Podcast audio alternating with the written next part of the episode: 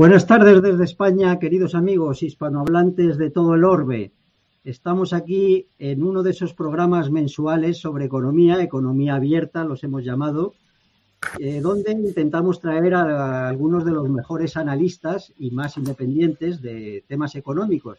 Ya sabéis que somos normalmente tenemos a tres colaboradores fijos y en cada programa viene un nuevo invitado. En el primero estuvo con nosotros Lorenzo Ramírez, en el siguiente, que fue el del, mes, pasado, José Basagoiti, y hoy tenemos ni más ni menos con nosotros a Jordi Jatzer, conocidísimo también, yo le conozco de seguirle desde hace muchos años en sus programas eh, conjuntos con otra gente de Colectivo Burbuja y también tiene el canal Spurna en YouTube y os recomiendo que le sigáis en todas las redes sociales, en, en Twitter, en Twitch, etcétera, porque siempre tiene cosas que decir.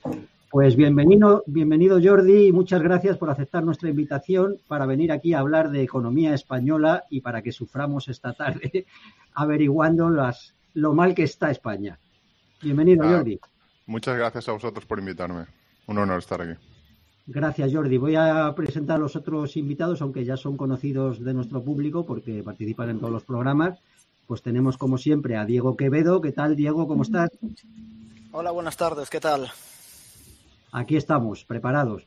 Y tenemos también a Héctor Martín, que está ahí en Abu Dhabi y como siempre, pues nos ayudará con sus análisis del, del, de temas económicos, financieros, energéticos, etcétera. Bienvenido, Héctor. Gracias por estar un, un, día más con nosotros. Hola, Cristóbal. Buenas noches. Buenas noches a la audiencia y nada, encantado de estar aquí un día más, hoy más prontito, lo cual no veas cómo se agradece. A ti te viene muy bien porque allí es mucho más tarde que aquí. Aquí son ahora mismo las 7 de la tarde, por allí serán las 9 o por ahí, ¿no? Creo, si no me equivoco. Bien, deciros. Eh, que... Sí, aquí son las 9. Las 9, eso. Deciros que va a participar también Gonzalo Cañete, como siempre en los programas, pero bueno, todavía está trabajando y mira, pues justamente acaba de conectarse, le voy a agregar.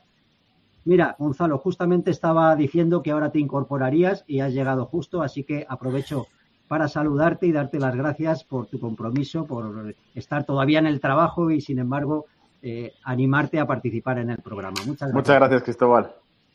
Pues sin más, Gonzalo, vamos a empezar eh, hablando sobre, hoy vamos a tratar varios temas que afectan de lleno a la economía española.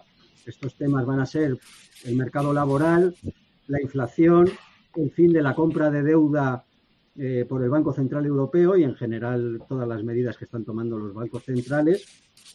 Hablaremos algo de la burbuja inmobiliaria y por último intentaremos preguntaros eh, si todo esto tiene alguna solución viable, al margen de que ya sabemos que nuestras clases políticas no las aplicarán, pero en fin, vamos a ver si podemos pensar qué se podría hacer. Y vamos a empezar directamente con el, el misterio del mercado laboral español, porque yo cuando leo las noticias primero sobre el tema de que tenemos un, una tasa de paro estructural que es la mayor de toda Europa, eh, la tasa superior de la OCDE. Creo que según la Comisión Europea tenemos una tasa de paro estructural del 17,2% eh, y el, siguiente que sería Grecia está en el 16% y luego el siguiente que es Portugal ya está en el 10,3%. Eh, es decir, no sé por qué en España hay un paro que parece imposible, por eso lo llaman estructural, imposible de acabar con él. Yo no sé esto a qué se debe y por otro lado, pues me sorprende que hay muchos empleos que no encuentran trabajadores, pues típico lo del campo, nadie quiere trabajar en el campo, no sé si es porque los sueldos son muy bajos, no sé si es porque en España hay una economía sumergida enorme, en fin, Jordi, te doy la palabra para que intentes explicarnos qué pasa con el mercado laboral español y después, pues los otros tres invitados pues podrán también añadir lo que ellos piensen eh, de cuál es la causa de esta tasa de paro estructural que tiene España. Adelante, Jordi, te escuchamos. Bueno, hay muchas eh, opiniones respecto a cómo reducir el paro. Yo tengo una un poco diferente a lo que se suele escuchar. No digo que sea mmm, la acertada, no digo que mi análisis sea el correcto, pero desde luego es un tanto distinto. Especialmente después de haber vivido en varios países, algunos de ellos con paro friccional. El paro friccional es básicamente aquel en el que eh, eh, están aquellos que están buscando empleo, han dejado un empleo, están buscando otros, un paro prácticamente técnico más que otra cosa. Eh, yo voy a argumentar la alta tasa de paro en España teniendo en cuenta algunas consideraciones. La primera es que España tiene una estructura laboral muy concreta, muy concreta. Es, como cuando se habla de la temporalidad.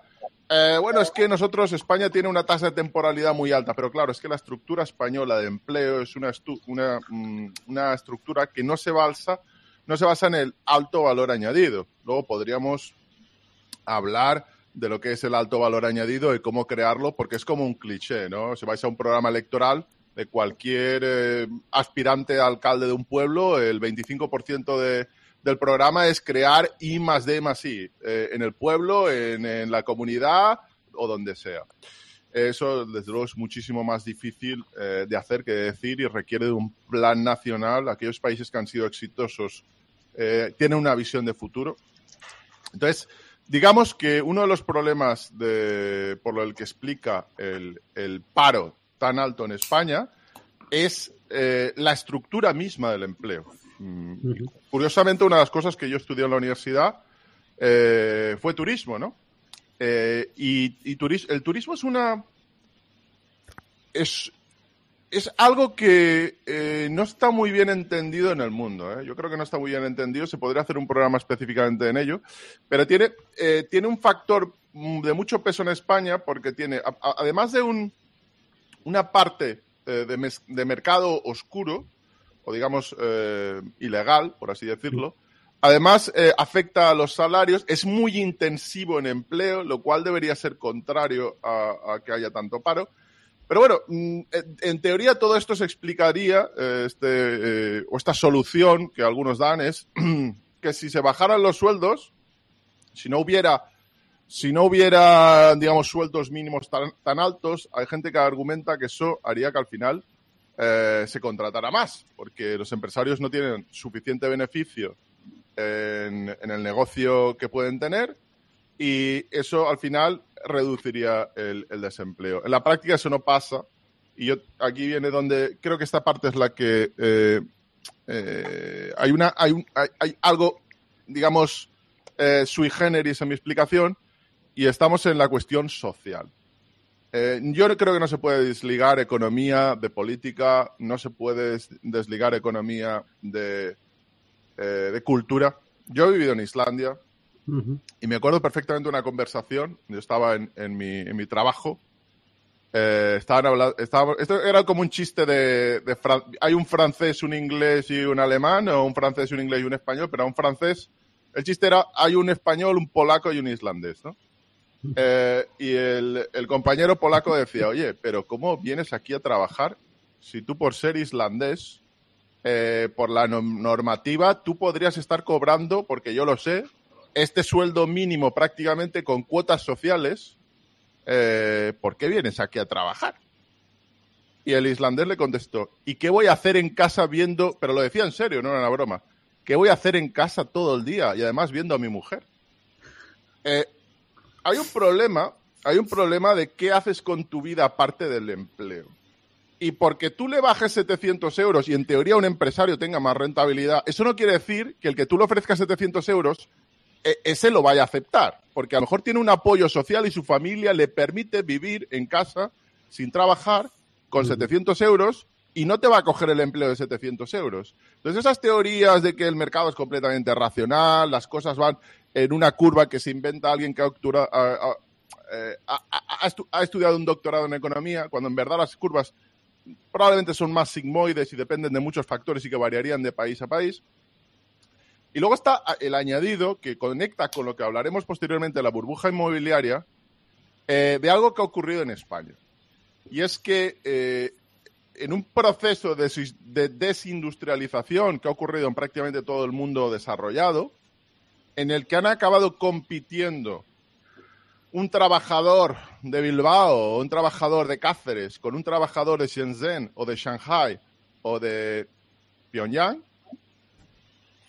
el trabajador de Cáceres no puede defenderse o el empresario, no hace falta que sea un trabajador, el empresario de Cáceres no puede, no puede proteger su producción por el proceso de globalización que se ha dado, porque por diferentes razones se interesaba que Asia se incorporara al mundo occidental, económico, otra cosa es político, podríamos hablar de ello, eh, se, se, permitió que al final, como decía, eh, compitieran eh, un trabajador de cualquier parte de Europa con un trabajador de Asia. Pero hay dos sectores en los que prácticamente un trabajador de Asia no puede competir con un trabajador de Cáceres. Uno es, por ejemplo, poniendo cafés. El trabajador de Shenzhen no va a venir a España a ponerle un café al señor. Y, y el otro es, hay muchos, hay algunos más, pero esos dos son los más importantes. El otro es que el tipo de Shenzhen no nos va a enviar por correo por AliExpress una casa, un piso. Con lo cual, eh, lo que se vio es una, un traslado de la inversión y del consumo a el turismo, a la restauración, a lo inmobiliario en muchas partes del mundo occidental, no solo en España, mientras Asia se convertía en la fábrica de Europa y exportaba deflación en tecnología al resto del mundo. Exportaba deflación. Ahora justamente estamos viendo un incremento de la inflación porque hay un problema logístico. Hay muchos problemas, ¿eh? podríamos hablar. Los, Hay un problema logístico, hay un problema energético, hay un problema relacionado con lo logístico que ni siquiera están eh, los contenedores en los lugares que tienen que estar porque eh, debido a la pandemia y debido a otras razones está completamente desubicado. Yo no sé si os acordáis del barco que quedó en el canal de Suez que rompió la logística ah, internacional por unos días. Eso eh, ahora está pasando literalmente eh, con mucha más potencia porque contenedores que tenían que estar en un, sitio no están en ese sitio, aparte del precio del, precio del petróleo, el precio del gas, la guerra en Ucrania. Factores como el neón. esto se desconoce, pero el neón es esencial para la fabricación de diferentes componentes como procesadores, etcétera. Eh, y el neón se fabrica al 50% en dos ciudades que os van a sonar. Una se llama Mariupol y la otra se llama Odessa. El neón, el neón necesario, el, neón purificado, eh, en las cantidades necesarias como para ser utilizado en la, fabricación de, procesadores. Entonces, eh, yo creo que hay un proceso global que explica el paro estructural de España, que, repito, no es solo económico, es cultural, es social, es familiar, es también es político en el fondo, mm. es una buena apreciación, es esa tendencia a pensar eh, eh, los pobres jubilados, pero si uno va al a la jubilación media ya está siendo superior a, la, nueva de los nuevos jubilados. Que de aquellos que se incorporan al mercado laboral. Entonces, si un tipo que tiene 27 años está cobrando menos que, una, un pensionista, eh, de verdad, y tiene un hijo de seis meses, ¿de verdad quién es más pobre? ¿El jubilado o el, el, que tiene un hijo de seis meses y tiene 28 años? Entonces, al final, es una decisión política de cómo se reparten los costes, los sacrificios eh, y los ingresos, la riqueza, como quiera denominarse, de una sociedad. Pero bueno, esto tiene impactos eh, de, múltiple, de múltiple vía y cada una de esas cosas podríamos explicar por qué ocurrió, por qué políticamente eh, se dio esa destrucción de la industria en España y en otras partes del mundo, porque está conectado con la, la burbuja inmobiliaria, porque los problemas energéticos hacen que cada vez, eh, digamos, veamos menos rentabilidad, porque hay tanto dinero y eh, hay tantos culos buscando silla, que la, rentabilidad son las sillas y los culos es el dinero. Eh, y en ese juego, ese juego de la silla hay muchos culos que no están en el suelo, literalmente perdiendo dinero y siendo sodomizados. Muchas gracias, Jordi. desde luego habrá que relacionarlo con todos esos temas que dices. Voy a dar palabra al resto de los analistas en este orden. Primero Diego, luego Gonzalo y acabamos con Héctor esta primera ronda. Y a partir de ahí podéis replicaros o responder y también ahora os podéis interrumpir si alguien dice algo pues que queréis matizar o con lo que no estéis de acuerdo, pues adelante y, sin problema os interrumpís. Adelante Diego, te escuchamos tu primer análisis sobre el mercado laboral español. Eh, de acuerdo lo que dice Jordi, estoy bastante de acuerdo. que hay un problema eh, tanto global como propio de la, de la propia cultura española, pero es que aparte hay que ir a ver los problemas del Estado que tengamos un de, de, de, sea muy rígido. Es decir, que, que, prácticamente, como vemos, solo hay un tipo de dos tipos de contratos, esto de los indefinidos y los indefinidos discontinuos, que no dejan de ser los temporales. Y evidentemente, pues tenemos un problema ahí eh, de, que el Estado eh, se mete, se mete bastante a fondo en un mercado que debería estar un poquito más eh, o totalmente más liberalizado. Los sindicatos, pues es otro lado. Pues vemos lo que pasa con los sindicatos. Eh, van más en contra del propio obrero que a favor del propio obrero. Eso es una parte que podemos hablar también, que son las subvenciones, que es otro problema, mucho empleo subvencionado, como pasaba con los etcétera, etcétera, etcétera. Y también hay una cultura en este país de que todo el mundo quiere ser funcionario. Eh, es decir, mucho empleo público, que todo, todo Dios aspira ser funcionario. Si nos fijamos en, en forma de, en los países anglosajones como Estados Unidos es todo lo contrario, todo lo, mucho, mucho más en Estados Unidos se busca más la innovación al no tener una cultura de innovación y no estar en un país que, que busque la innovación, pues es evidente que no se pueden crear puestos de alto valor añadido. Al no tener puestos de alto valor añadido, pues tenemos que ir a pues, un tipo de mercado laboral más pobre, más pobre, con sueldos más restringidos y pues lo que se busca mucha gente es que tener la subvención ya lo hemos visto como lo que ha pasado durante la pandemia mucha gente quiere, prefiere cobrar el paro que ir a trabajar. Lo estamos viendo en el, en el sistema, en, la hostelería, pues, de lo que hablaba Jordi, el turismo, la hostelería, claramente. Yo tengo amigos que trabajan en hostelería y muchos, muchas horas, muchas horas, y al final tampoco eso es eh, remunerado como debería ser. Y evidentemente, pues y la propia cultura de, los españoles, pues que no nos gusta, pues el, el error lo penalizamos muchísimo.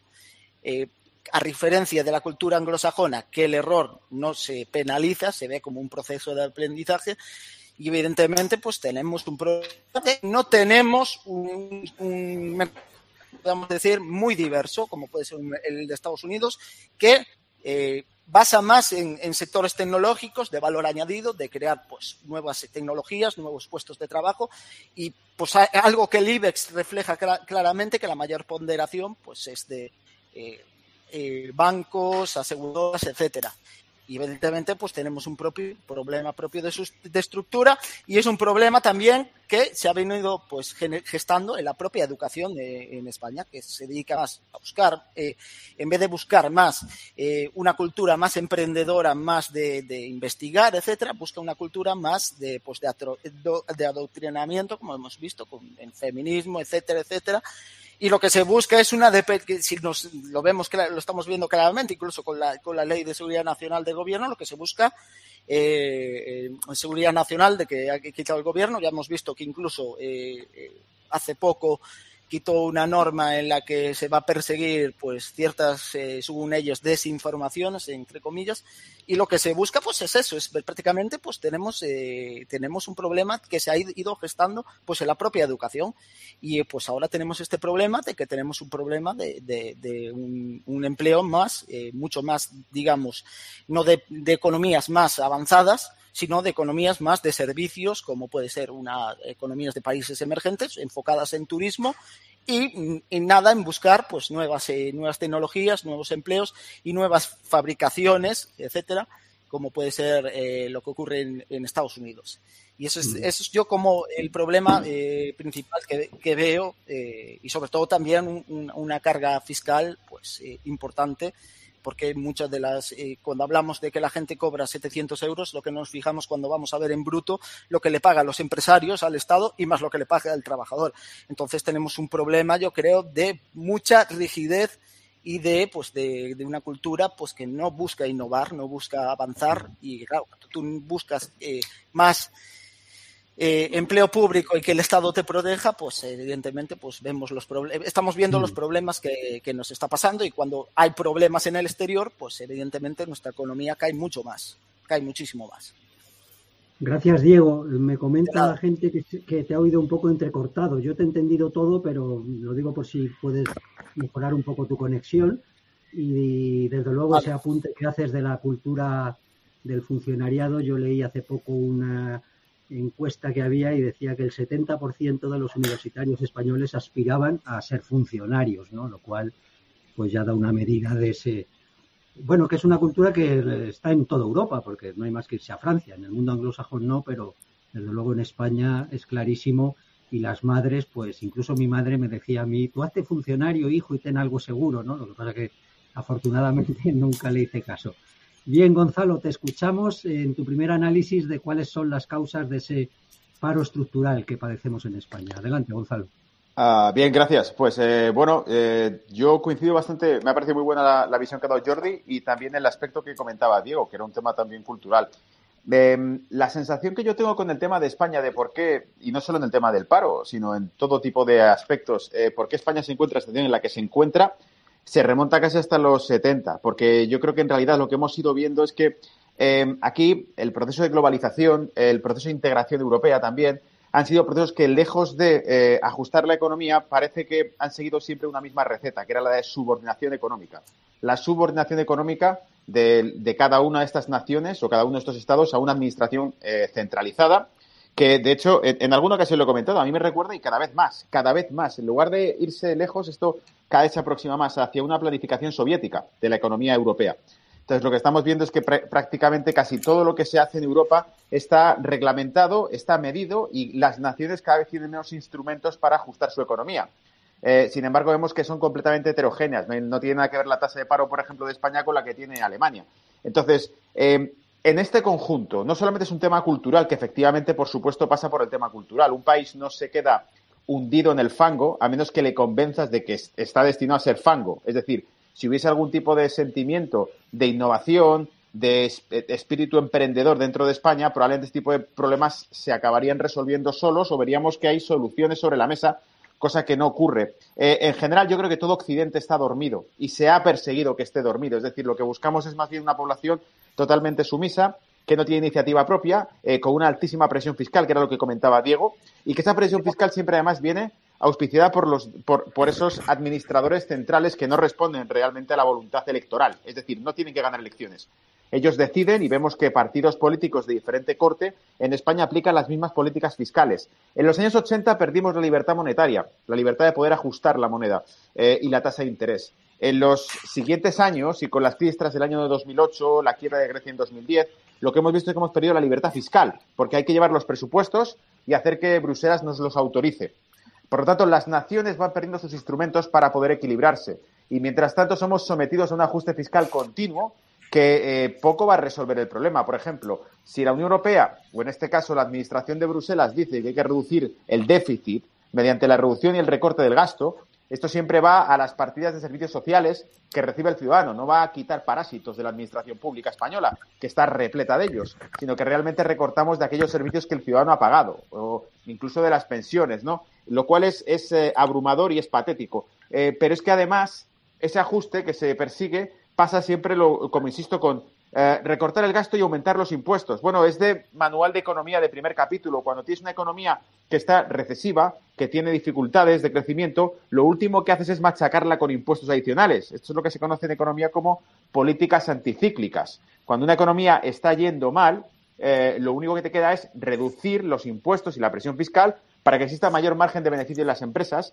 y para que no se produzca un shock del paro, o sea, se descontrate gente y se la despida básicamente para poder mantener el ritmo de eh, la presión fiscal que se va haciendo. Esto, esto se sabe de sobra. Por lo tanto, yo creo que la globalización, eh, la desindustrialización de los 80, la cesión de soberanía monetaria, la cesión de soberanía fiscal, el aumento de presión con impuestos a las empresas, a los autónomos y a la clase media en general, eh, son políticas que han sido completamente destructivas para el progreso de cada una de las naciones. Y creo que no es accidental, lo he explicado más de una ocasión, yo creo que este tipo de políticas de ajuste económico, que por ejemplo el Partido Popular ganó las elecciones hace ya años proponiendo un programa de reducción de impuestos, de estímulo a, las pymes, a las pequeñas y medianas empresas, de estímulo a los autónomos, una política más bien dinámica en el terreno económico que cuando ganó las elecciones lamentablemente tuvo que deshacer porque dijo que Bruselas les había pedido otra cosa. Luego aquí lo que tenemos que reconocer es que seguimos una agenda política externa que no es basada en los intereses nacionales de cada país, y que por lo tanto no tenemos libertad para elegir absolutamente nada lo que, lo que se aplica en nuestra economía. Em, el ejemplo más claro de por qué no hemos evolucionado prácticamente, pese a el IBEX puede cotizar al precio que le dé la gana, pero es que en realidad eh, la venta de vivienda, em, el trabajo completo, el trabajo a, tiempo completo, no alcanza ni de lejos las cifras que tenía en los años 2005 o 2007. No hemos vuelto a recuperar ese nivel de vida que se tenía entonces y estamos siguiendo desde entonces constantemente los consejos que nos da la Administración Central, que, son este tipo de cuestiones. pasó el Brexit, eh, pasó también el amago de que Grecia saliese de la Unión Europea y, como dije siempre, eh, ningún país de la Unión Europea va a ser libre de salir de ella, porque si un país de la Unión Europea saliese y pudiese aplicar sus propias políticas, el riesgo que corre la Unión Europea es que ese país se consiga equilibrar, estabilizar y generar empleo y crecimiento económico. Y si eso ocurre, la gente se dará cuenta de que realmente dentro de la Unión Europea lo que han hecho es perder soberanía nacional para elegir sus propias políticas económicas. Las han perdido por completo. Estamos sometidos directamente a la elección que hagan estos. Eh, y, por último, y con esto ya lo termino, que hablaremos más detenidamente de esto, pero es muy interesante que comparemos las economías anglosajonas con las economías, por ejemplo, eh, europeas. Vamos a ver una gran diferencia entre la economía alemana del sacrificio perpetuo, del ajuste fiscal, del ahorro duro, y la economía anglosajona de gasta billetes y dale caña porque tienen que subir los negocios para arriba. Son políticas muy distintas y aquí los que han dirigido siempre las finanzas mundiales han sido los americanos, que parece ser no llevan la misma doctrina que lleva la Unión Europea en este, en este sentido. Y de hecho la Unión Europea siempre va a rebufo de lo que, de lo que hace Estados Unidos, que toma la delantera con todo. Mm. Muchas gracias, Gonzalo, y sin duda hablaremos de, eh, sobre todo, ese tema que ha sacado de la ausencia de soberanía, ¿no? Ya sabemos que aquí votamos cada cuatro años, pero no elegimos nada, ¿no? Porque las decisiones se toman en, en otro sitio. Bien, nos queda oír por su primera intervención a Héctor y luego, si queréis, pues entramos en algunas de las cuestiones que habéis tocado y comentáis cada uno lo que os parezca sobre este asunto del mercado laboral. Adelante, Héctor, te escuchamos. Muy bien, gracias Cristóbal. A ver, eh, las razones, las causas por las que el mercado laboral en España está como está, con, sueldos tan bajos y con tasa de paro tan alta. Eh, principalmente las rigideces del mercado laboral español. Un empresario tiene miedo de contratar porque sabe que si le vienen mal dadas va a tener que pagar una indemnización a todo aquel que haya hecho fijo eso ya retiene al empresario porque le está metiendo, además del propio riesgo puro del negocio, le está metiendo un, riesgo adicional que eso para muchísimo la contratación. Para que un empresario contrate a alguien tiene que estar absolutamente seguro de que, de que lo necesita. Por tanto, rigideces por parte de la indemnización. Luego tenemos, que se ha comentado ya también, eh, rigideces por parte de los subsidios. Comentábamos, comentaba Jordi Yatcher eh, eh, que el islandés, a pesar de todo, pues, pues iba a trabajar, ¿no?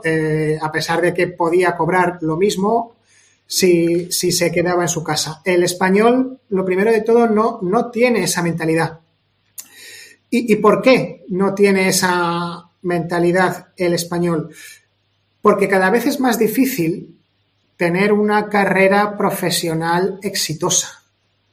¿Cuánta gente hay que se está quedando por el camino y que tiene que aceptar trabajos en los que no tiene ningún tipo de proyección ni de aprendizaje y, tiene que aceptar un, un puesto de trabajo para el que está sobrecualificado porque no hay un puesto de trabajo en el que pueda desarrollar sus capacidades y sus, características. ¿Qué motivación tiene esa persona?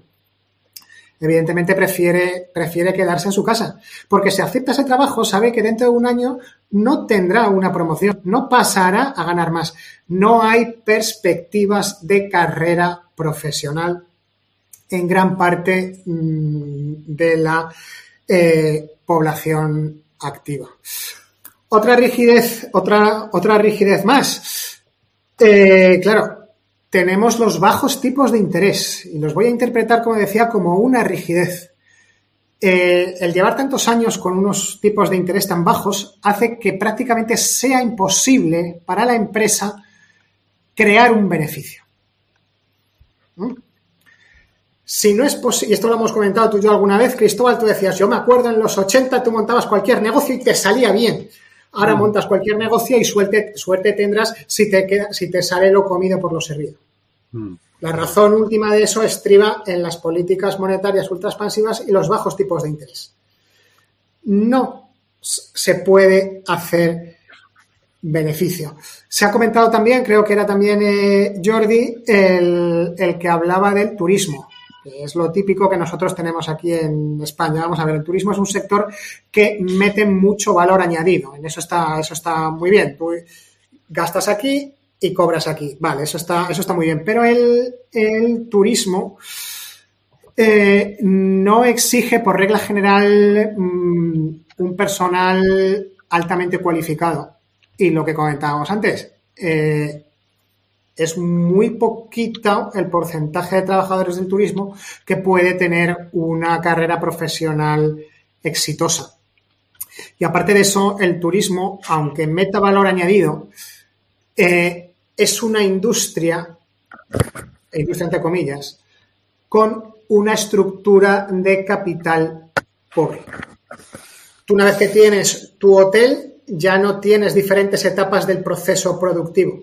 Simplemente mmm, ocupar el hotel y sus instalaciones y sus salones y ya está. Pero no es como desarrollar un software, no es como desarrollar un nuevo ordenador personal, no es como desarrollar un nuevo coche que desde el que hace el chasis a las ruedas, a, a, los ingenieros de los motores, a los que inventan los nuevos asientos, eh, el nuevo sistema de calefacción, de aire acondicionado, la aerodinámica, tal, eso hay muchos más sectores ahí entrelazados. Ese es el gran problema eh, que tiene, que tiene el turismo volviendo al tema de las rigideces, ¿de dónde vienen las rigideces del sistema laboral español? Pues vienen de donde Franco. Todos los sindicatos, estos son herederos de Franco. Los tribunales que siempre dan la razón al trabajador, haya pasado lo que haya pasado, creados por Franco. Es decir, en el mercado laboral, como en tantos otros sitios, el franquismo sigue vivo y en vigor, siendo los sindicatos los más franquistas de todos, aunque salgan con banderas rojas una vez al año, que cada vez ya eh, incluso salen menos. ¿Cómo se sale de esta? Se sale de esta con una buena planificación de inversión.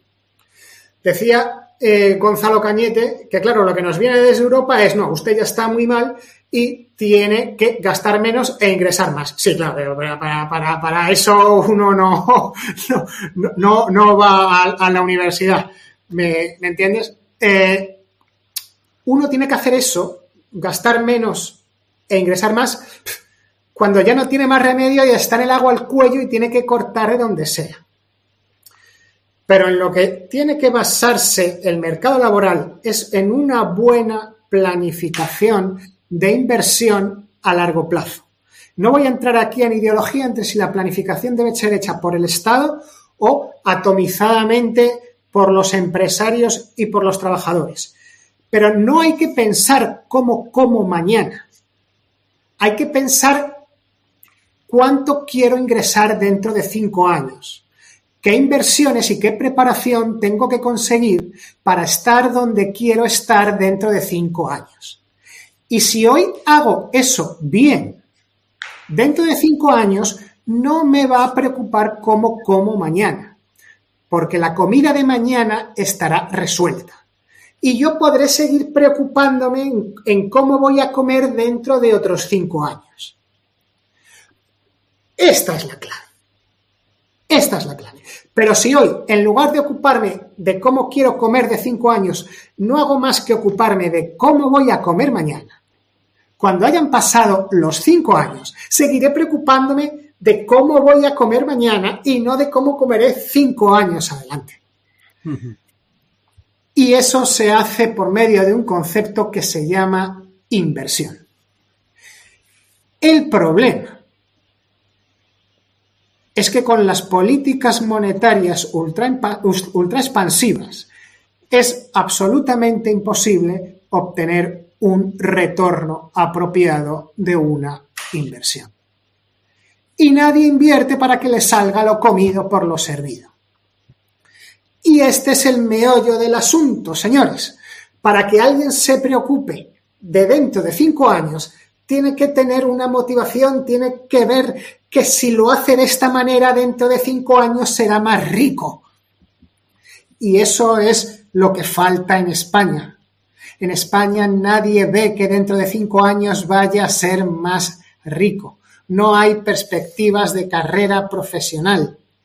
No hay la cultura del esfuerzo, porque es que además si te esfuerzas es que además ya da igual de cómo tan tergiversado que está todo el asunto por el tema de las rigideces con las que he empezado mi intervención, los tipos de interés, los impuestos, los subsidios y las indemnizaciones. Y mientras no arreglemos esto, no vamos a ningún lado. Gracias, Héctor. Pues os hemos escuchado a los cuatro y me gustaría devolverle la palabra a Jordi para que comente pues todas esas cuestiones que habéis añadido vosotros como problemas del paro estructural y al margen de las que él ha, señalado. Eh, entonces, Jordi, pues adelante, comenta lo que quieras de todo lo que han dicho nuestros compañeros. La verdad es que mm, estoy de acuerdo con muchas cosas, eh, pero simplemente quisiera añadir algún, algún matiz. Más allá de todo lo que hemos dicho, lo que han dicho mis compañeros, eh, ¿Sabéis cuántos extranjeros tenía España legalmente residiendo en el país en 1996? ¿Qué porcentaje de población? Ni idea, la verdad. No, no más de un 5%. Alrededor del 1-1,8%. Yo, yo, me acuerdo que cuando era un niño, eh, ver una persona extranjera en España era como ver un, yeti. Era, sí, girabas la cabeza cuando pasaba algún, eh, extranjero. Eh, en estos momentos, eh, bueno, os voy a dar la cifra exacta porque la he buscado, sabía que era el 1%, 1, algo, eh, pero en cantidad, en cantidad, estábamos hablando en 1996, concretamente el 1,4, eran 540.000 personas. 540.000. desde ese 1996, en que empieza esa época expansiva a la actualidad, a 2021, de 540.000 hemos pasado a 5.440.000. Diez veces más. Cuidado. Y ahí no contabilizamos la gente que se ha nacionalizado y ya no forma parte de esa estadística. Porque eh, eh, cuando estoy hablando de 1996, por aquellos, aquellos momentos se decía España, el país de casi 40 millones de habitantes. Estamos hablando de es un país que tiene más de 47 millones de habitantes en la actualidad y queremos a 50 toda esa gente que ha venido, esa gente eh, están todos en el paro, los 5 millones, cuatro más los que se han nacionalizado están en el paro. ¿O han encontrado un empleo muchos de ellos? Hombre, habrán encontrado un empleo, ¿no? Entonces, que la mayoría tendrá un empleo. Entonces, si es tan difícil encontrar, bueno, si es tan difícil encontrar un empleo, si es una cuestión puramente técnica, ¿cómo han venido? Y si, por cierto, sigue, a pesar de nuestros problemas, el saldo migratorio sigue siendo profundamente positivo para España. Con lo cual, si es una cuestión que aquí nadie puede encontrar empleo, ¿cómo viene la gente del extranjero y encuentra un empleo? Y empleos legales. Eh, pues básicamente porque no es solo una cuestión económica. De lo contrario, no puedes explicar técnicamente eh, que en un país se pase de 1% al 11 o el 12% de, de extranjeros. Y esto no es una cuestión del debate, sin migración sí, migración no, no, eso es otra película. Eso es otra película. Eh, y lo vemos en Estados Unidos, un país que diríamos que es la antítesis de España en muchas cuestiones. Eh, probablemente habréis seguido el proceso, yo tengo, tengo amigos eh, viviendo en Estados Unidos, The Great Resignation, el gran, la gran dimisión, que me cuentan que hay sitios en los que viven en los que, vamos, te invitan al café y a comer, a comer, si haces una entrevista de trabajo para ser camarero. Sí, sí, no encuentran también. No encuentran, mm. no encuentran. Porque va más allá de simplemente eh, cuestiones técnicas que podamos debatir. Va de algo que ha comentado anteriormente eh, mi compañero eh, que ha comentado, ha comentado algo muy interesante. La carrera laboral. vivimos en 2021 y la gente nos, ya no estamos en el siglo XIX y la gente está en la mina picando carbón y aspira a poder traer de una sardina a su casa y, un poco de aceite de ballena para encenderlo y, alumbrarse por la noche. Tiene que tener cierta perspectiva de futuro que va mucho más allá de que le pagues 800. Eh, ¿De verdad creéis? No, eh, que se lo pregunten los oyentes. Eh, si están en el paro y mañana se acerca alguien y les dice, ¿quieres trabajar de camarero por 800 euros? Para trabajar de lunes a domingo y te dará libre el miércoles y el jueves, como, o el martes y el miércoles. ¿Va a ser mucha la diferencia en la respuesta si en lugar de 900 son 1000 euros? ¿De verdad? ¿O 1050 o 1100? ¿Creéis que eso va a ser la diferencia? ¿O la diferencia es que hay una disparidad en lo que aspira una persona, un ser humano a conseguir con lo que ha estudiado a lo que le ofrece la estructura laboral española. Si tú te has hecho sociólogo, tu madre le dijo, oye, que tienes que estudiar, tienes que ir a la universidad, y ahora te ofrecen un trabajo de camarero, la diferencia es que te ofrezcan un poquito más de, sueldo o que te ofrezcan un poquito menos de indemnización. Es que a mí me da igual. Si Mira, os voy a decir una cosa. Habéis dado un dato excelente. Eh, la indemnización con Franco en el año 73, que alguien me lo corrija, pero eran 60 días por año trabajado. Se bajó en, el, en la reforma de UCD y el PSOE del año 80. Se bajó a 45 y ahora creo que se ha bajado a 33. ¿Cuál era de tasa de paro en el año 73 en España? Por cierto, a punto de un pedazo de crisis del petróleo, que llega en España en el 74. Era, creo, del 3 o el 4% del paro. El 3%, el 3% era. El 3%. Y una indemnización de 60 días. ¿Por qué? Porque un español, si le ofrecían un... Un español del año 73 que entraba al mercado laboral había nacido a finales de los 40 y había pasado probablemente muchísima hambre y había vivido una España muy distinta a la actual. Y en la España actual o en el Estados cuidado, que en Estados Unidos van a vivir algo parecido porque están viviendo un cambio cultural. Eh, ya no entraremos en la cuestión woke, eh, en el posmodernismo, pero están viviendo un, salto cultural que ya veremos Estados Unidos cómo está dentro de 10 o 15 años. Pero bueno, eso es otro tema. Entonces, yo creo que el mayor, mm, a nivel profundo, es la estrategia de país. Si, si, España fuera Inditex o fuera eh, Apple y le dijéramos, oye, ¿cuál es tu estrategia a 5 o 10 años? Explícame cuál es tu estrategia. ¿Qué le ofreces a los accionistas? ¿Qué nos ofreces a mí como, como accionista de tu empresa? Me ofreces que yo vaya a la universidad y la alternativa es que eh, estudie 4 o 5 años para ser funcionario. Por cierto, lo peor del sistema para estudiar funcionario no es en mi opinión, ¿eh?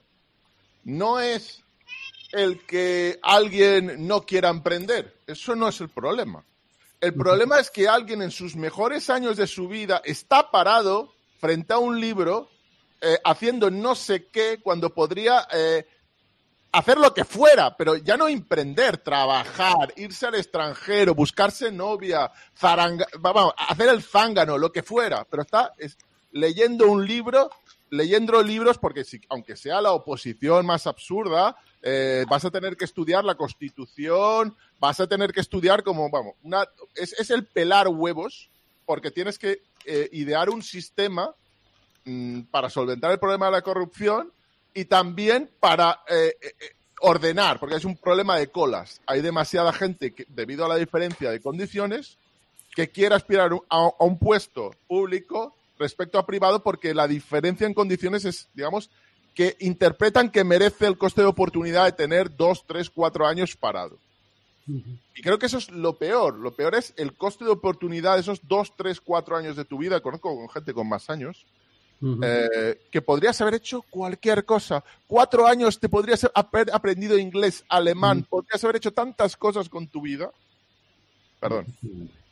Gracias, Jordi. Pues hay varias cosas que me gustaría que comentarais, aparte de lo que vosotros eh, queráis, ¿no? Una de ellas es eh, de esto que comentabas, por ejemplo, de, esa mano de obra extranjera. Por ejemplo, en el mundo agrícola, yo creo que el 90 o si no el 100% de los trabajadores son extranjeros en España. Los españoles que se dedican a la agricultura, salvo los propietarios, sí son españoles, pero los que trabajan en la agricultura normalmente se van a Francia porque pagan mucho más y aquí pues viene gente, pues yo que sé, de Bulgaria, de Marruecos, de Senegal, etcétera, que son los que trabajan. Eso por un lado. Luego había aquí un comentario de otra de las contradicciones ¿no? de, nuestro mercado de trabajo, que es eh, hay una alta tasa de desempleo, un gran paro estructural pero desde las fuerzas políticas, ¿no? desde los que mandan, pues se lanzan la idea de que necesitamos mano de obra extranjera para el pago de las pensiones. Es decir, nos intenta solucionar ese paro estructural y que sean españoles también y extranjeros. Yo no tengo ningún problema con, acoger a todos los extranjeros que sean necesarios, pero, pero en fin, que no haya ese paro estructural y parece contradictorio. No sé si alguno entendéis cuál es la explicación de este otro misterio. Y, y, en tercer lugar, una cosa que creo que no habéis comentado es el maridaje que hay en España entre la gran política y la gran empresa, digamos el IBEX y, los, los políticos pues están bastante mm, maridados de tal manera que si hay problemas económicos en alguna gran empresa se la rescata con dinero público, es decir, con nuestros impuestos, nunca quiebran y, y, bueno, pues esos a lo mejor sí que sí que les interesa seguir haciendo algo de inversión, de ese problema que hablaba Héctor, ¿no? De que mucha gente pues no invierte porque no ve la posibilidad de alcanzar una rentabilidad en cinco años, pero ahí eh, parece como que hay un coto cerrado ¿no? de gran empresa en España que forma parte, yo creo que es indistinguible, que es una oligarquía político-económica, mediática, en la cual todo está, todo está unido, la prensa para vendernos los cuentos chinos que favorecen a esos grandes oligarcas económicos, los políticos para aplicar políticas que también les favorecen a ellos y que nos perjudican a todos. No sé si veis algo de eso o son fantasías mías que ya sabéis que no entiendo tanto de economía como vosotros. Pues quien quiera de, los que no habéis intervenido ahora, pues adelante Gonzalo, que estás levantando la mano. Sí. Diego y esto, cuando queráis, os interrumpís. Adelante, Gonzalo. Eh, has tocado dos puntos muy interesantes, Cristóbal, porque eh, en, ambas cosas estaba pensando, según lo, lo, ha mencionado también Jordi, me está viendo en la cabeza eh, dos puntos clave. El primero y el, y el más objetivo y más técnico es sencillamente que esto no solamente ocurre en España, sino que vemos que se cumple también en otros países. Por ejemplo, el tema de que las grandes compañías, las que llaman en bolsa las blue chips, suelen tener una especie de eh, privilegios que el resto del tejido económico y empresarial de ese país no tiene, no lo tiene. Es decir, si, por ejemplo, observamos en bolsa, podemos seguir índices bursátiles como el SP500, que está formado por las principales 500 compañías de Estados Unidos, que sería como el IBEX 35. Pero luego, si nos vamos a índices más eh, atomizados, tipo Wildside 5000 o Russell 2000, vamos a encontrar que hay compañías que sí son eh, compañías que se tienen, o sea, empresas que se tienen que enfrentar con las dificultades económicas reales. Una cosa es que Apple tenga un problema, que como tú has dicho, se le solucione rápido, y otra cosa es que lo tenga una pequeña compañía o de capitalización pequeña o mediana que tiene que enfrentarse realmente con el tejido económico de ese país. Y eso pasa también en España.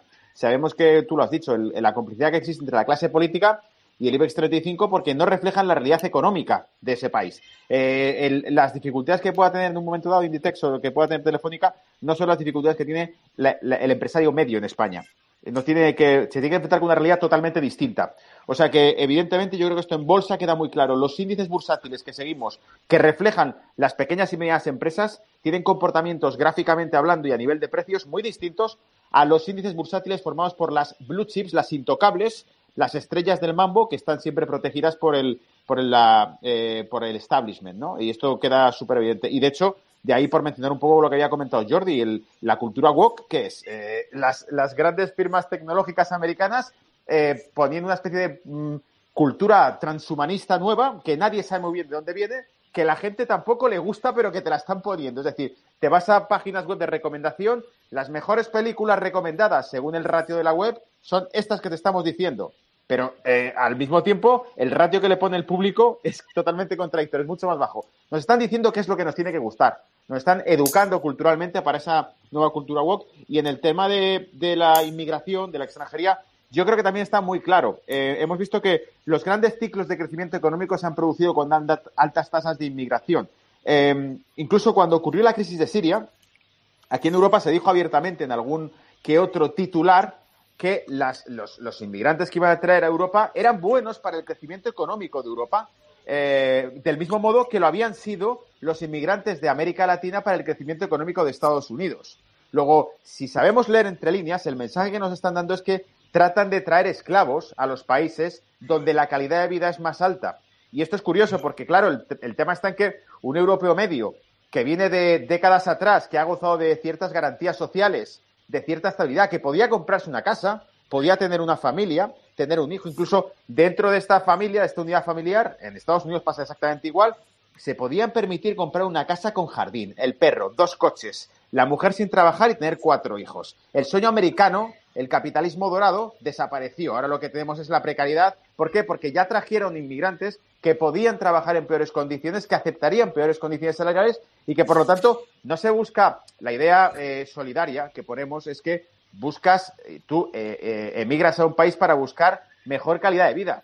Pero es que en la práctica lo que se hace es rebalancear la clase media de ese país. Es decir, la clase media pierde calidad de vida porque ya hay alguien dispuesto a asumir condiciones mucho más precarias que las que habrías asumido tú. Si esto se cerrase, si no hubiese inmigración, si se cerrasen las puertas, eh, probablemente conduciría a mucha presión política o incluso a una revolución social que dijese, mira, vivo peor que mis padres, eh, y por lo tanto aquí hay que hacer algo porque no vamos a dejar que el país se hunda.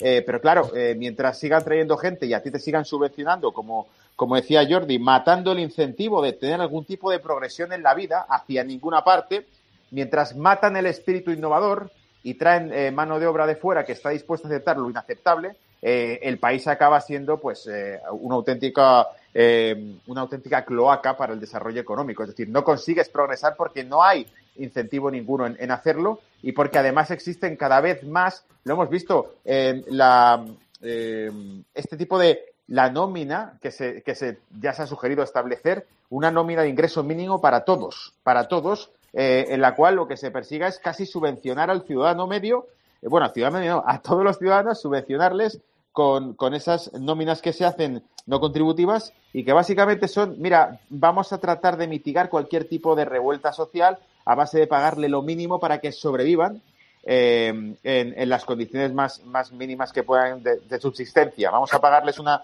una renta mínima a todos para que puedan tener para el pan y para el agua y quizá algo de ocio, eh, pero desde luego no, no va a haber ningún tipo de progreso, ni motivación para hacerlo, ni carrera profesional que desarrollar, porque sencillamente se mata el incentivo. Y esto quizá también roza un terreno más político y filosófico, pero es que en realidad es eso, es la muerte de las naciones. Es, es hace poco pusimos, precisamente en el blog de Brújula de Mercado, puse el lunes pasado, este lunes último noche, puse un fragmento de un vídeo donde hablaba Javier Solana, eh, a raíz de las declaraciones que ha hecho de que Ucrania no puede entrar en la OTAN ni tampoco puede entrar en la Unión Europea.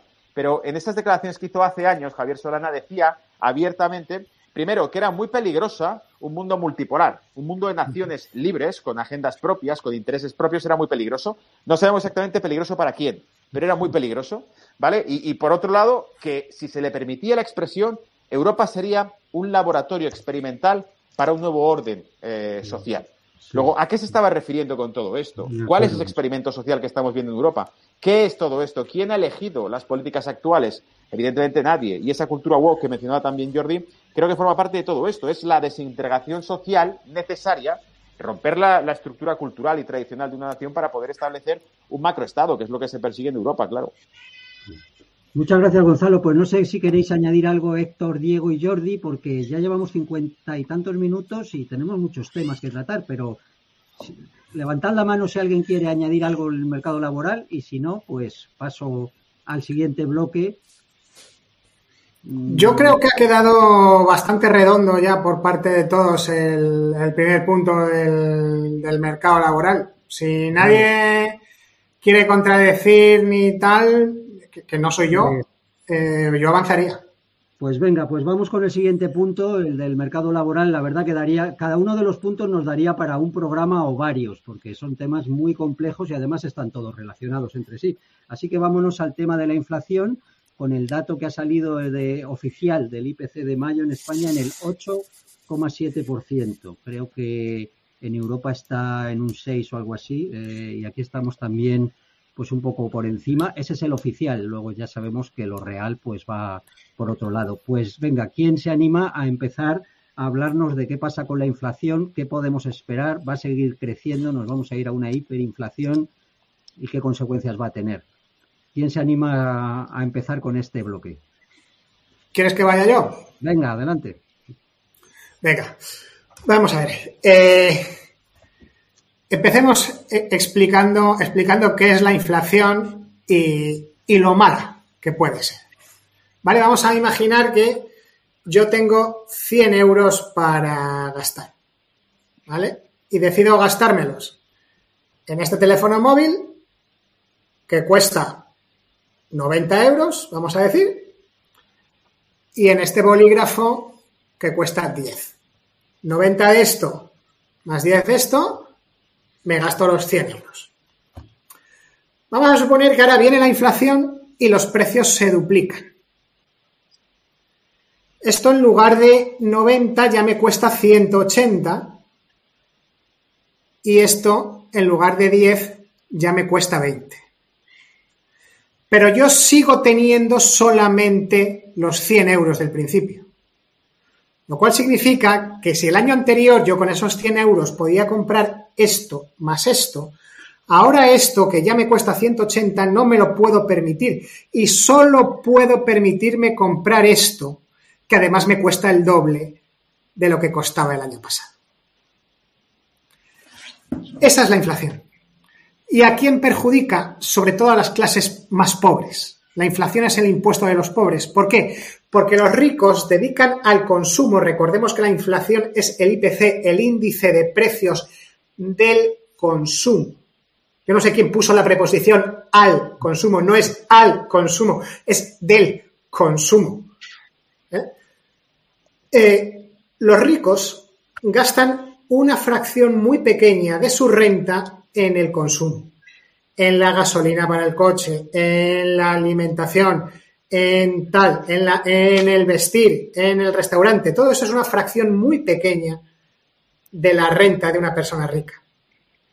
Pero el consumo es una fracción muy grande de la renta de una persona pobre. Lo cual significa que la inflación a un rico le da prácticamente igual si yo gano un millón de euros todos los meses, ¿qué más me da que mi consumo pase de, de 100.000 al mes a 110.000? Me da lo mismo. Pero si yo gano 1.000 euros al mes y me gasto 800 en consumo, es un palo gordísimo que el consumo me pase de 800 a 880. ¿Mm? Bien, eh, como siempre hay por la audiencia alguien más técnico tal, eh, un, comentario técnico de 10 segundos que va a entender muy poca gente, pero es que no puedo resistirlo, ¿vale? La, la inflación es la semielasticidad del nivel medio de precios con respecto al tiempo y se mide con un índice que se llama el índice de las perres. ¿Vale? Lo digo porque siempre hay alguien en la audiencia que hace algún comentario por ahí que tal. El que quiera comentar, que comente, que ya le comentaremos. ¿Cómo, hemos llegado a esta situación? Existe consenso entre los economistas en que eh, la inflación, en su principal causa, tiene un origen monetario. Esto lo explicamos ya, creo, bastante en el último programa. Toda la creación de dinero de la última década, primero se alocó, el dinero se fue a, los activos, a los activos financieros y ahora, con mucho retardo, se está trasladando al consumo. Es decir, el que las acciones subieran de precio, el que los bonos subieran de precio, no se ve reflejado en el IPC porque eso no es consumo, que es lo que mide el índice de precios al consumo. Pero ahora que todo ese dinero pasa de los activos financieros a los activos reales y por tanto a las ventas de, productos de consumo, entonces se empieza a notar. Eh, ¿Cómo se sale de esta? Pues muy mal, porque tenemos la peor combinación posible. Bueno, no, voy a ser tan imprudente de decir la peor combinación posible, eh, digamos que la peor combinación conocida. O sea, lo, que nos falta por conocer ya, ya es que da, miedo ni, ni, pensarlo. Hemos empezado el programa hablando del paro, ¿eh? y paro más inflación es eh, lo que se llama esta, inflación, eh, al cual ya nos referimos en este canal también hace, hace un año. Si la inflación tiene un origen monetario, porque hay demasiado dinero en la economía, evidentemente la forma de remediarla es retirar dinero de la economía. ¿Y cómo se hace eso? Eso se hace subiendo los tipos de interés eh, y no refinanciando ni comprando bonos de los estados. Claro, ¿qué es lo que pasa?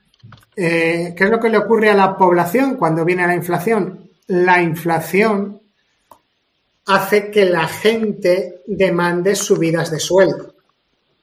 Y es ahí donde entramos en la espiral diabólica. Cuanto más dinero tiene la gente, más, consume, por lo tanto sube la demanda, por lo tanto vuelven a subir los precios. Por lo tanto, este problema que han creado los bancos centrales de los cuales el pueblo no tiene la culpa, la única manera de salir de él es empobrecer al pueblo todavía más. Esa es la trampa diabólica, o una de las trampas diabólicas de los bancos centrales. El índice de Okun, hablando de esta, stagflation, ¿cómo se dice? Esta inflación, eh, que es el que suma paro más inflación, está subiendo en todo el mundo. El desempleo está subiendo y la inflación está subiendo.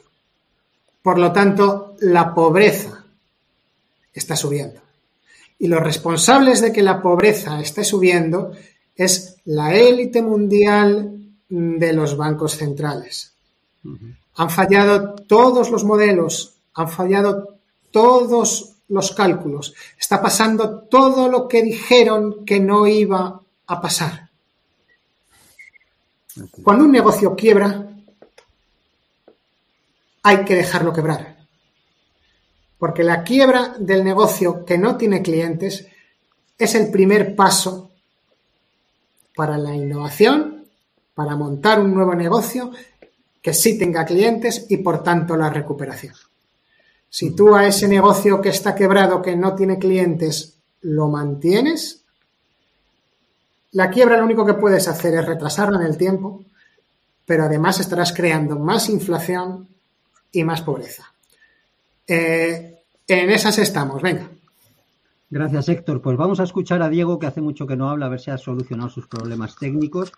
Y luego me gustaría que comentaréis pues porque entre las soluciones típicas, eh, bueno, soluciones, una de las cosas que pasa en la inflación es que normalmente los que tenemos negocios, por ejemplo, yo tengo una editorial y aparte prestamos servicios editoriales a algunos clientes, pues tenemos que subir los precios porque nos ha subido todo.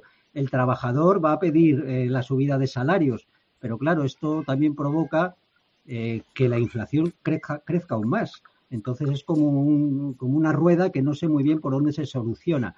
Eh, Diego, te escuchamos y si queréis comentar este asunto de, esas previsibles subidas de salarios que se van a empezar a pedir cuando la gente vea que con lo que ganaba hace unos meses, pues ya no puede, eh, el día 10 de mes está sin un duro, pues no sé, no sé qué solución hay a esto. Diego, te escuchamos sobre tu análisis de la inflación que padecemos en España.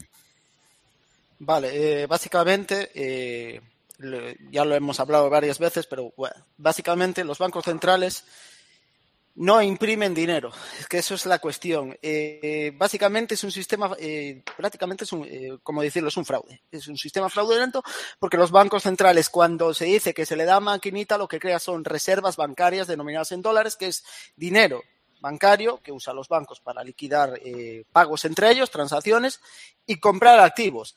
Esto es lo que se conoce como efecto Cantillon. Los, los bancos crean de estas reservas a diestro y siniestro, que son reservas digitales, y ¿qué hacen? Pues compran activos financieros, con lo cual sube inflación de precios en los activos eh, financieros. Ahora, lo que tenemos que eh, eh, aquí diferenciar es si esto es una inflación directamente generada por una demanda disparada. De hecho, si cogemos los datos de Estados Unidos, realmente el mercado laboral Estados Unidos no se ha recuperado, aún no está a niveles de, creación de empleo pre-pandemia, no lo está, está por debajo, con lo cual eh, lo que tenemos aquí es un problema más que de, hasta ahora, hasta ahora, que era de, creación de reservas de los bancos centrales, que no, no iba directamente a la, a la economía real, iba a perseguir bienes y servicios. Esto ha cambiado con la pandemia, justo un, un proceso eh, disruptivo y lo que vemos no es que los bancos centrales hayan sido los que han tenido más influencia en, la, en, esa que, el, dinero de nueva creación fuera a, a, los ciudadanos que no dejan de ser eh, agentes económicos dentro de la economía que tienen mayor velocidad eh, monetaria, es decir, que eh, cambian mucho más rápido el dinero de manos, es decir, gastan mucho más. Ha sido los propios estados donde los bancos centrales han monetizado el déficit. Si, nos fijamos, durante la pandemia, los bancos centrales, perdón, los gobiernos han creado gigantescos, gigantescos déficits para, para financiar financiar. Eh... Espera un momentito. No pasa nada. Se está colado el gato por ahí. Pues. Ha habido una lucha, una lucha Jordi, te, te, paso a ti la, la, palabra y comenta lo que, lo que te parezca sobre este tema de la inflación. Bueno, eh, yo creo que la inflación en estos momentos está causada sobre todo en estos momentos. Eh, podríamos debatir sobre, sobre qué es la inflación, un poco de inflación debe existir porque de lo contrario entraríamos en una espiral. La deflación es muy peligrosa porque la deflación lo que básicamente hace es que eh, se aprecia relativamente el precio del dinero respecto a los otros productos, con lo cual es más conveniente estar en dinero y eso puede, ser muy perjudicial para la economía porque se puede cortar la, inversión, etcétera, puede retrasar decisiones de inversión. Pero en estos momentos, eh, siempre se dice que lo, lógico es tener una, cantidad de inflación, un guarismo bajo, ¿no? Pero en positivo. Eh, lo que está pasando en estos momentos, sobre todo, es eh, debido a, dos, tres, diría que tres cuestiones. La primera es un problema energético derivado de la guerra en, Ucrania, entre Ucrania y Rusia, que además coincide con una actitud de Europa eh, respecto al conflicto que hace que tenga que alterar las vías de sus suministros, tanto de gas como de petróleo. Eso provoca un efecto cascada en todo el mundo, incluso en Estados Unidos. Eh, vemos, por un lado, que eh, hay países que están importando muchísimo más gas licuado, que es un 40% más caro, Estados Unidos. vemos otros países que están gastando más dinero en una transición energética a las energías verdes, que son mucho más costosas en la actualidad. Eh, a, ver, a ver cómo lo explico. Eh, han bajado mucho eh, y ya son más competitivas que algunas de las energías tradicionales. El problema es que si se ve en conjunto el sistema, como por ejemplo la inversión que tienes que hacer en coches eléctricos para electrificar, y yo soy un creyente en el coche eléctrico a medio plazo, pero en la actualidad no es competitivo respecto a un coche de combustión. No lo es, simplemente no lo es. Entonces, eh, vemos que eh, hay un efecto coyuntural que, va a durar bastante tiempo. ¿eh? Porque estoy convencido que las, las consecuencias económicas de la guerra en, Ucrania nos van a llevar a una especie de segundo telón de acero. creo que potencialmente, potencialmente, eh, pueden acelerar la transición energética y hacer que paguemos costes muy... Es como si nos dijeran, por narices tenéis que adelantar eh, la transición al DVD desde el VHS. ¿Qué vale un DVD? Eh, mm, ¿Mil euros el DVD? pues nada, todos a comprar el DVD. no esperar a que baje. Pues evidentemente, si aceleras la transición, ahí hay un precio. Repito, hay un precio que además se transmite a la cadena de valor, porque la energía eh, está en todo. Cuando tú llegas a tu casa estás consumiendo energía, cuando vas al trabajo estás consumiendo energía, el restaurante está consumiendo energía, la fábrica está consumiendo energía y eso te lo repercuten constantemente, cada una de esas partes del proceso lo repercute en el consumidor final. E incluso otros países, porque eh, desde China, eh, los portes, ya os puedo decir que los portes, aquel que, tenga algún contacto con logística, los portes se han disparado. Y se han disparado porque se añade otro problema a la inflación, que es la logística. Ha habido una política de COVID cero en determinadas partes de Asia, no solo en China, eh, que ha afectado a que en muchos momentos haya cadenas, literalmente, no empresas, cadenas de suministro que han estado paradas. Eh, líneas enteras que han estado paradas. Eh, contenedores que estaban esperando y no podían acceder. Contenedores que tenían que estar en un lugar y no podían volver. Todo eso, es decir, transporte más energía ha disparado la inflación. Y a ello unido, unimos una inflación que se habla muy poco, porque hablamos de, eh, bueno, mm, se decía, mientras no llegan los salarios no vemos la inflación y no la veíamos en los fideos o en las lentejas hasta hace no tanto. No la veíamos. Pero claro, veíamos la inflación en las zonas VIP, VIP eh, de las ciudades internacionales. Claro que lo veíamos. ¿Lo veíamos en las acciones estadounidenses? Claro que sí que las veíamos. Porque todo ese, eh, la gente que estaba cerca de la creación de las fuentes de dinero, esa gente sí que ha tenido aumentos de ingresos. Esa gente sí que ha tenido, eh, se, bañaban, les llovía el helicóptero ese de, los billetes, de, vamos, ahí a ellos sí que se nadaban en dinero. Y esa gente, esa cantidad sideral, estratosférica, podemos denominarlo dígitos, podemos denominarlo como queramos, pero esa gente que estaba cerca de esas fuentes de dinero ha querido mantener la rentabilidad y ha hecho determinadas apuestas en un mundo en el que ha sido complicado en estos años buscar más rentabilidad. De verdad, verdaderamente complicado. Hasta el punto de que se han hecho apuestas porque determinadas empresas se van a convertir en un sueño que a lo mejor no se alcanza. Por ejemplo, os voy, a decir una empresa claramente, Tesla. Tesla hay una apuesta por lo que va a ser. Es como si coges a una Levin y lo que estás apostando le estás pagando a él y a su familia. Oye, niño, tú cobras eh, tú tienes ocho años. Tú te vamos a pagar 200.000 euros y a tu padre le vamos a colocar eh, de directivo, tu padre que en su país cobraba 20.000 euros, va a cobrar en esta empresa 100.000. Los vamos a pagar todo. Estás descontando que ese Alevín se va a convertir en Cristiano Ronaldo. De Tesla se está descontando en estos momentos que va a reformular el sector de la automoción global.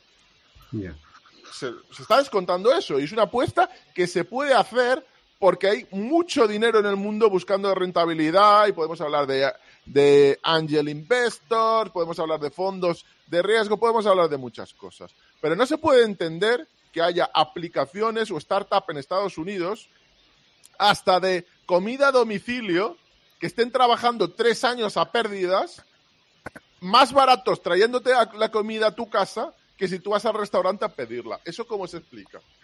Eso se explica porque están intentando crecer en volumen en base a gente que ha tenido el dinero gratis, gratis, porque el dinero al final tiene que ser el tiempo, el precio del tiempo y el precio del coste de oportunidad.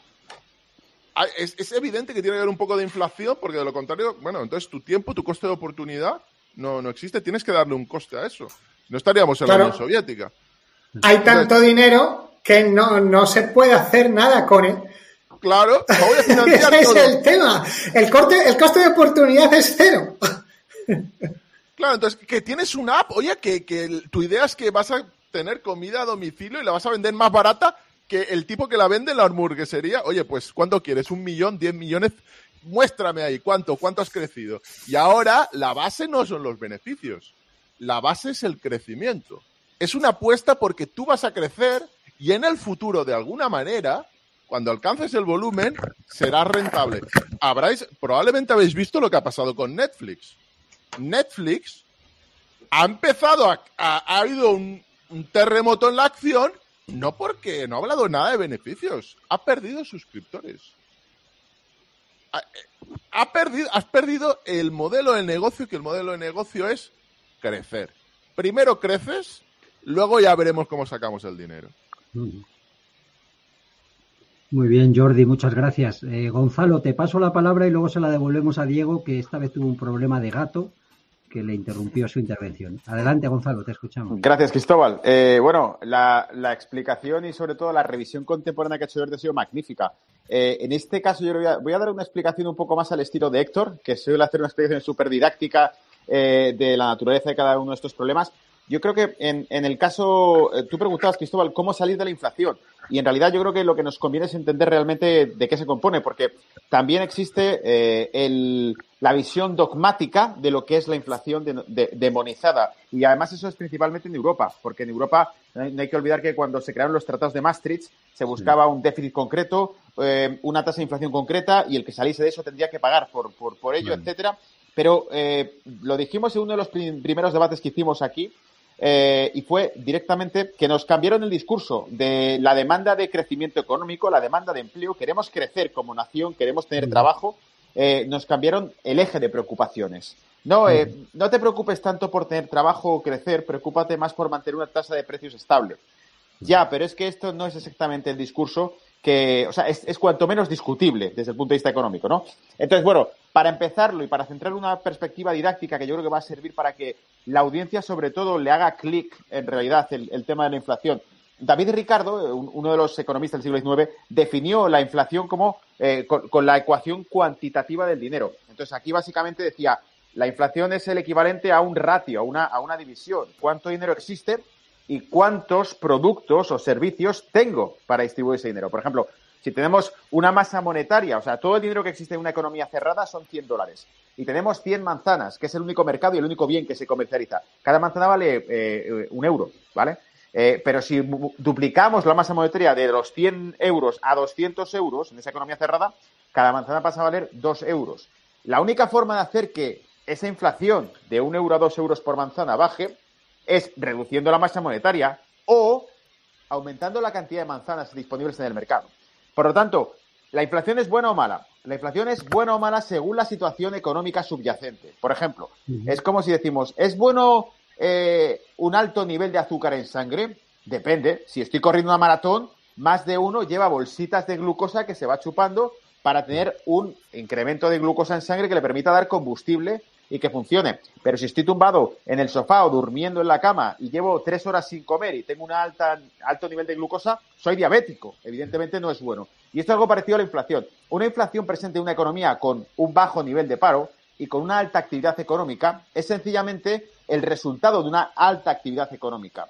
Y dicho de otro modo, y por hablar simplemente de los términos más simplistas que ayudan a entender esto, si en una economía existe X demanda y X oferta y la gente tiene trabajo la gente tiene rentas, eh, hay un buen nivel de consumo, la demanda suele ser creciente. Eh, si esa demanda crece más rápido que la oferta, aumenta el nivel de precios, porque hay más gente consumiendo una misma cantidad de productos. Por lo tanto, se produce inflación precisamente porque las cosas van bien. En ese caso se suele definir como una economía sobrecalentada.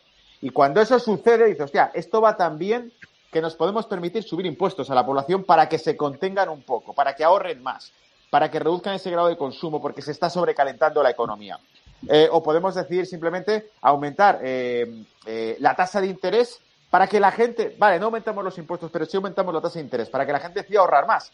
Si lo dejas depositado, te pago más, no te lo gastes todo.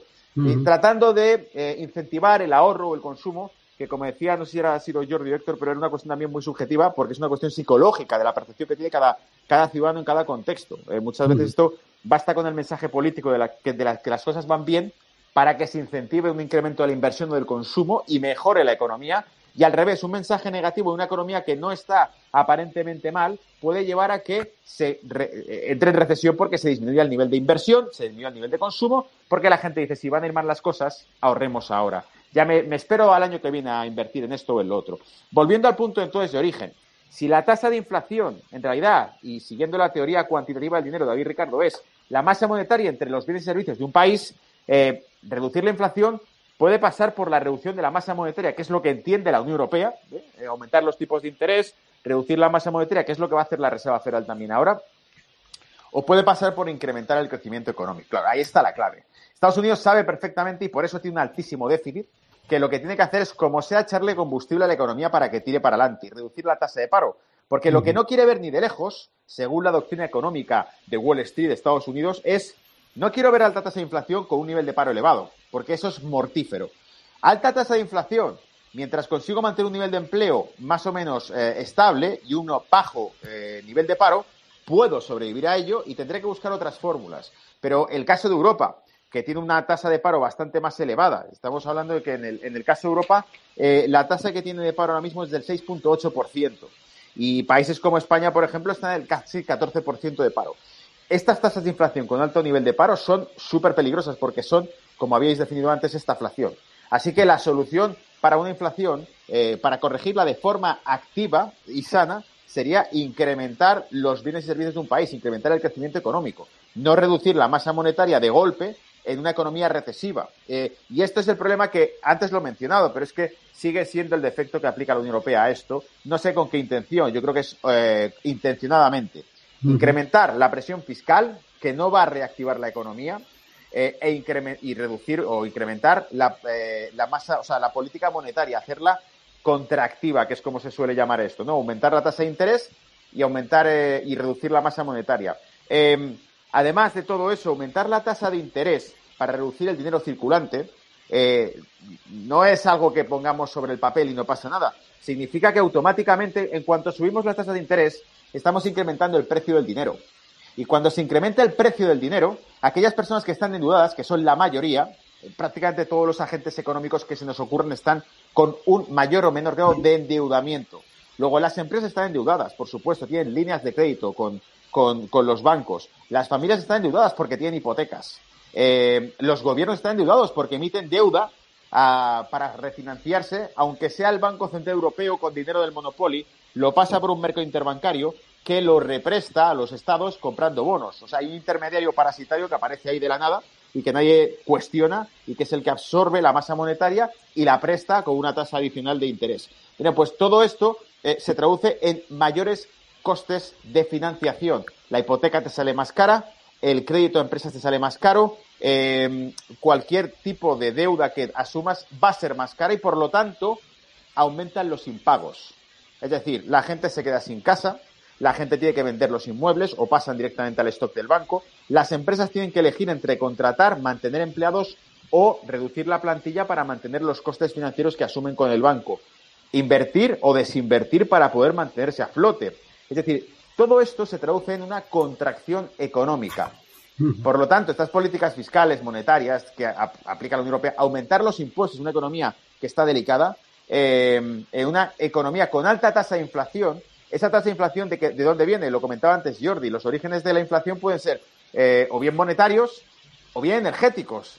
Por ejemplo, en los 70 vimos que con la fundación de la OPEP se produjo una alta tasa de inflación. Pero fijaos cómo en los 80 nos vendieron la película de que los estados en Europa no podían controlar su masa monetaria porque eran irresponsables. Y gracias a ese pretexto nos quitaron la responsabilidad de poder controlar nuestra moneda. Desapareció la peseta. ¿Por qué? Porque son irresponsables. Fijaos la cantidad de inflación que padecen. Ya, pero esta inflación, esta inflación se produce porque somos irresponsables como naciones o porque hay una hiperinflación que golpea al mundo entero a través de una crisis energética producida por la OPEP. Porque claro, jugar con las palabras nos beneficia para que con este pretexto le quitemos la potestad a las naciones de controlar su moneda, que es lo que ocurrió.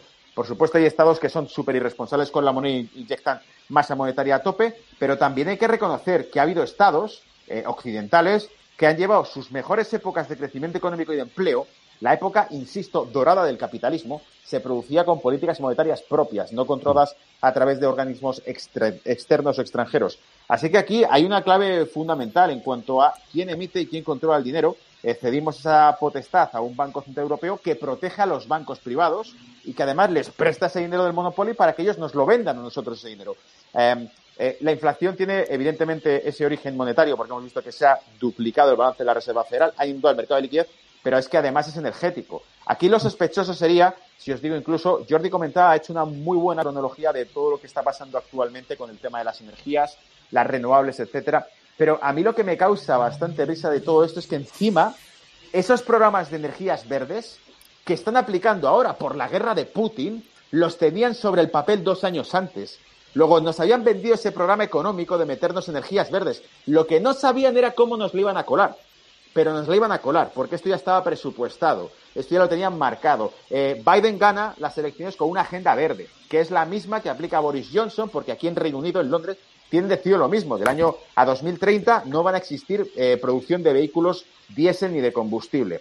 Pero todo esto, ¿quién lo decidió? Eh, ¿Y en base a qué? ¿Responde a una necesidad de consumo? Bueno, pues es muy fácil. Si el consumidor medio dice, ni de coña voy a comprar un coche eléctrico frente a un diésel porque eh, pierdo dinero, es fácil. Provocamos una crisis energética que dispara el precio del combustible y, como dijeron los portavoces de la Casa Blanca en las ruedas de prensa, es que si te parece que está caro el combustible, siempre puedes comprarte un coche eléctrico. Ah, o sea que de esto iba la película, de todo lo que han invertido, que son billones en red eléctrica para vehículos, eh, que lo tienen que monetizar de algún modo. ¿Cómo? A través de colarnos una crisis energética por la puerta de atrás y forzarnos a cambiar los hábitos de consumo energéticos. Con paradojas, y con eso termino, como que los propios verdes ahora en Europa, los ecologistas europeos ahora, defienden la energía nuclear. Y no me sorprendería que dentro de 20 años con este tipo de cultura absurda que nos traen, eh, aparezcan gente súper ecologista que diga, es que el futuro está en quemar hidrocarburos y el, carbón, que es natural, joder, el carbón es natural y hay que utilizar el carbón porque la energía eh, eléctrica está destruyendo el ecosistema y talando bosques y tiene a los niños picando minas y sacando cobalto y minerales y no sé qué. Luego, lo ecológico es quemar carbón, joder. Eh, dentro de 20 años nos vienen con esta historia y nos la comeremos con patatas igual y si no, pues otra guerra, quemarán centrales eléctricas y dirán que han sido accidentes, como está pasando con los suministros alimenticios en Estados Unidos, que hay un accidente tras otro, se ha incendiado una fábrica, se ha incendiado una, una eh, destiladora de, alimentos, eh, se extrae una avioneta contra otra, o sea, van cambiando por completo la agenda y siempre son todo casualidades para agendas que ya estaban puestas sobre el papel y que tenían de sobra. El que siga en Estados Unidos, que es donde más libertad de información hay, el que sigue esto se da cuenta que es todo un chiste. Mm. Gracias, Gonzalo, magistral, como siempre. Eh, Diego, te devuelvo la palabra porque creo que los gatos te interrumpieron tu conclusión, ¿no? Eh, sí, querían ser, querían ser protagonistas también los gatos. Nada, lo que iba comentando por, por donde lo había dejado, que era eh, que lo que pasó durante la pandemia, que fue el evento, el evento disruptivo, eh, ¿Qué pasó? Que los, los, gobiernos, pues enormes déficits fiscales, pues para, evidentemente, si tú cierras las economías, pues la gente tiene que sobrevivir con algo. Entonces, han creado, pues con estos, con, con la pandemia, los bancos centrales eh, directamente no eh, inyectaron dinero eh, en la economía fue a través de los déficits, financiando los déficits de los gobiernos, lo hemos visto en, eh, en, los fondos de ayuda de la, del Banco Central Europeo, etcétera. Evidentemente lo que han creado, pues han creado pues una primera fase de, de donde la gente pues se vea subordinada al, al, Estado, al, al político, crear esa, esa dependencia. Eh, lo que hemos visto, lo que estamos viendo, esta esto que se llama inflación, hay que diferenciar de lo que es inflación del IPC. El IPC no es inflación en sí.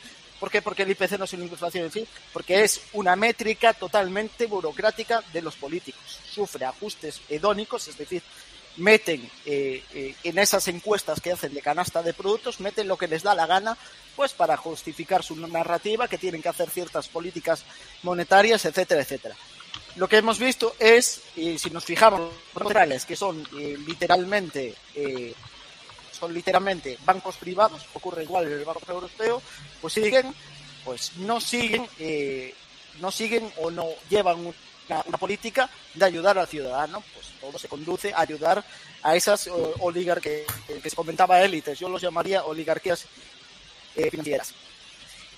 Entonces lo que se ha creado es que no es básicamente directamente pues creada por, eh, por los bancos centrales. Sí que se ha, habido un componente importante de creación de masa monetaria M2 ampliada a través de estos, de, estos déficits, pero evidentemente lo que estamos viendo, este, lo que, estos precios tan elevados es directamente por intervención política, ya que, que se ha comentado, eh, políticas de, eh, de etc esto ha provocado esas políticas, esos cierres de, economías, ha provocado precisamente que pues ahora tengamos problemas en cadenas de suministro, problemas que nos hemos, eh, hemos pasado de una economía más diversificada, es decir, más descentralizada, pues, con, en vez de grandes corporaciones donde había eh, pequeños comercios, eh, pequeñas pymes, eh, autónomos, etcétera, y lo estamos viendo en el sector de la ganadería, como poco a poco, hace poco vi yo una entrevista, como se le hacía a los agricultores que estaban vendiendo ganado para poder sobrevivir por los altos precios de la energía, no podían, tenían que renunciar a ciertos cultivos por los altos precios de los fertilizantes, etcétera, etcétera.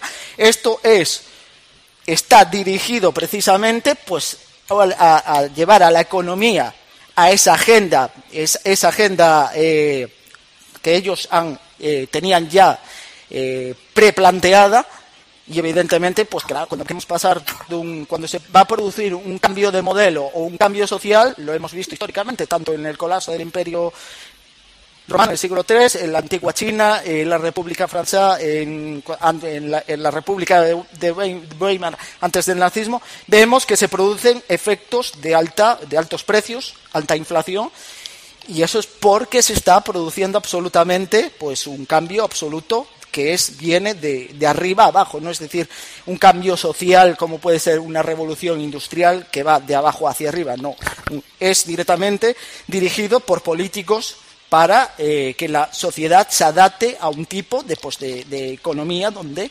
eh, estos políticos que están a su vez eh, coordinados con estas élites, estas oligarquías financieras, pues apoderarse de más, tener más recursos a su disponibilidad contando que los propios humanos somos parte de esos recursos. Entonces, estamos viendo precisamente todos estos, todo este efecto de precios elevados que a su vez eh, esa destrucción, esa destrucción con la propia agenda política provoca eh, esa destrucción con la propia agenda política provoca que haya menos niveles de productividad. Se ve como en, Estados Unidos los niveles de productividad se han, se han caído todo, absolutamente. Eh, vemos que se le paga incluso con, con, el problema de la gran renuncia, se le está pagando mucho más a los trabajadores por producir menos, menos y evidentemente, como comentaba Gonzalo con lo de, con lo de Ricardo, eh, si tú produces menos, cada vez menos, y aunque tú reduzcas la masa monetaria, eh, vas a seguir teniendo inflación. Y lo que se está hablando de que vamos a ver picos de, precios, y, etcétera, etcétera, no es precisamente una, una deflación de precios, sino más bien que la velocidad a la que crecen los precios se va a ir reduciendo, pero no quiere decir que los precios no vayan a seguir creciendo. ¿Por qué? Porque nos hemos metido en un lío de destrucción de oferta y esto es lo que estamos viendo, eh, lo que estamos viendo con el precio de la energía, etcétera, una oferta totalmente inelástica. Y con un problema de oferta inelástica, como es lo que pasó en la década de 70, es más difícil de combatir que si fuera un problema de demanda. Entonces, lo que van a hacer los bancos centrales, desde mi punto de vista, van a crear un problema muy gordo, muy gordo que no va a ser la solución, porque no estamos precisamente teniendo un problema de demanda, porque los niveles de empleo en Estados Unidos tampoco están, como comentaba, están recuperados antes pre-pandemia, no están ni, absolutamente se han recuperado.